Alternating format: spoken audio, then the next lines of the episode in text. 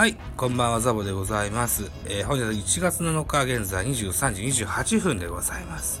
はい、えー本日の斜め読みのコーナーやっていきたいと思います。巨人、新助とスモークはどうして日本へメジャーより給料は高く評価を立て直すためと現地メディア分析といった記事がございます。ザ・ダイジェストからの記事でございますね。うん。えー巨人新たな大物が加わることになった MLB ネットワークの人気アナリストで、ツイッターのフォロワー数63万人を超える、うー超えを誇るか、ジョン・ヘイマン記者は、現地時間7日自身のツイッターにて、えー全オールスター一塁手のジャスティン・スモークが読売ジャイアンツと契約合意したと報じた。契約は2年、年俸は600万ドル、約6億1800万に加えて出来高がつくというスモークの巨人移籍に関しては年末にも報じられていたがついに実現化した形だと。うん。メジャー通算11年で196本、えー、打率2割2分9厘、低っ !2 割2分9厘低いな。OPS740 のキャリアを持つ両打ちの一塁一周は現在34歳。2008年ドラフト全体11指名でプロ入りするなど将来が嘱望されていたが荒い打撃でなかなか開花できずにいた中で2017年に38本塁打 OPS883 の活躍でオールスター選出とブレイクした。その後も3年連続20発以上をクリアしたものの今季は短縮シーズンとはいえ5本。打率1割7分6厘と絶不調。三振率31.8%は自己ワースト2位。自慢の選球眼も、えー、支給率4.6%振るわなかったと。ああ、でも自慢っていうわけだからちゃんとそういうのができるんだな。うん、とはいえ、元トッププロスペクトの救援選手だ。実績を考えればメジャーでの契約もあるように思うと。うん？思う方もいるかもしれない。しかし、昨今のメジャーでは、ただ打てるだけの選手に対しての評価は低く、さらに研究結果から30代以降の選手に投資するのはハイリスクだというのが一般的。しかも、スモークは打席内容も悪化しているため、MLB の移籍情報を取り扱う最大大手メディア、MLB トレードルーマーズは、職場探しが難航しているだ、ししていたと論じている。だからこそ同サイトでは巨人への移籍を決断した背景についてこう述べた。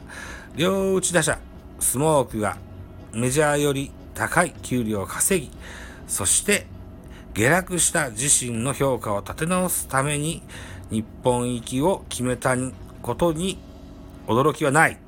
うん。単純計算で巨人の契約内容は単年300万ドル、えー、約3億9000万。違う。3億900万であり、これは不調ではなかったスモークが2019年オフにミルウォーキーブルワーズと結んだ400万ドル約4億1300万と大きく変わらない。年齢も一つ重ね、成績が悪かったこのオフ、単年でも巨人以上の契約を提示する球団があった可能性は低いだろう。もっとも MLB トレードルーマーズが言う評価を立て直すという点に関しては、2年を満了とすれば36歳となり仮に巨人で大活躍してもメジャー復帰の可能性も相当低いように思われるが、果たして今季スモークが日本のファンの前で見せる姿はオールスター出場時の全盛期のそれか、はたまた低打率だが長打を量産、一塁守備も優れたものか、それとも2020年のようなさっぱりな姿か、いずれにせよワクワクさせてくる選手が日本に来ることは間違いないと。いう記事でございますね。うん。まあ、だから、お昼にもツイートしました。この、ジャスティン・スモーク選手。キャリアハイのシーズンが、よ、キャリアハイのシーズンが、2017年、打率2割7分、ホームラン38本、打点が90。うーん、といったね、えー、文字面のツイートを流したんですけどね、率が低い。うん。で、三振が多いんですってね。うんただ選球眼はいいんだよと。うん、選球眼良くてフォアボールの率は本来は高いものがあるといった内容だったと。内容でしたよね。うーん、さあな、どうかな。えー、三振の多いホームランバッターか。長いこと巨人にはそういう選手はいなかったからな。いてもいいかもしんないよな。うん。うん。テームズの調子次第では、スモークが、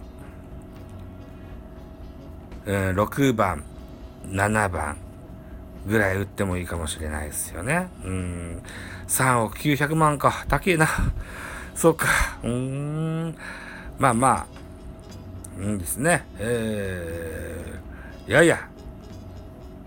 なんせオールスター選手ですよ。うん。期待はしていきたいなというふうに思います。はい。とりあえず、とにもかくにも、うん、コロナの関係で、来日が遅れるっていう話はありますしね。うん。そうな1都3県？緊急事態宣言か。うん、っていうのもあるしね。もしかしたら2020年のような120試合みたいなタイトなスケジュールになる可能性もぐーっと現実味を帯びてきたような気がしますけれどもね、それすらなくなる可能性もないこともないんだろうけどな。まあ、とりあえず契約がまとまったと。うん。で、えー、シーズンは日本で来るよというお約束ごともできてます。ね。で、このスモーク選手がさあ、どんな活躍をしてくれるのかっていうのは、蓋を開けてみないとわからないという話ですよね。うん。せっかく来てくれるんだとぜひに期待したいと思います。えー、先日も話しましたけれども、ジャイアンツでは、ウォーレン・クロマティ以来、ね、えー、外国人の打者で、うん、タイトルを取った選手がいない。ですよ。うん。そう。だからね、いつまで経っても、ジャイアンツの最強外国人はクロマティ。これがね、ずっと続いてるんですよね。これを破れるような助っ人外国人にぜひ来てほしいと。僕はずっと思、切に思っております。このスモークだったり、テームズだったり、こんな選手が、あそんな選手になってくれたらいいかななんていうふうに思ってのおしゃべりでございました。はい。えー、明日はですね、えー、今年初めてのポッドキャスト番組ベースボールカフェキャン中制の収録がございます。はい。でですよ、初めてスタンド FM から、えー、ゲストをお招きする予定がございます。はい。えー、外部、外部音源を入れることもできるようになったそうなので、その回は、スタンド FM でも流してみようかなと思いますよ。はい。ぜひね、お楽しみにくださればと思ってございます。はい。ということで、うん本日の収録以上でございました。ご清聴ありがとうございました。すいません、さっきね、言うの忘れてました。はい。スモーク選手契約合意、えー、背番号は安倍晋之助がつけてた10番、背番号10が決定してございます。はい。補足でございました。失礼しました。おやすみなさーい。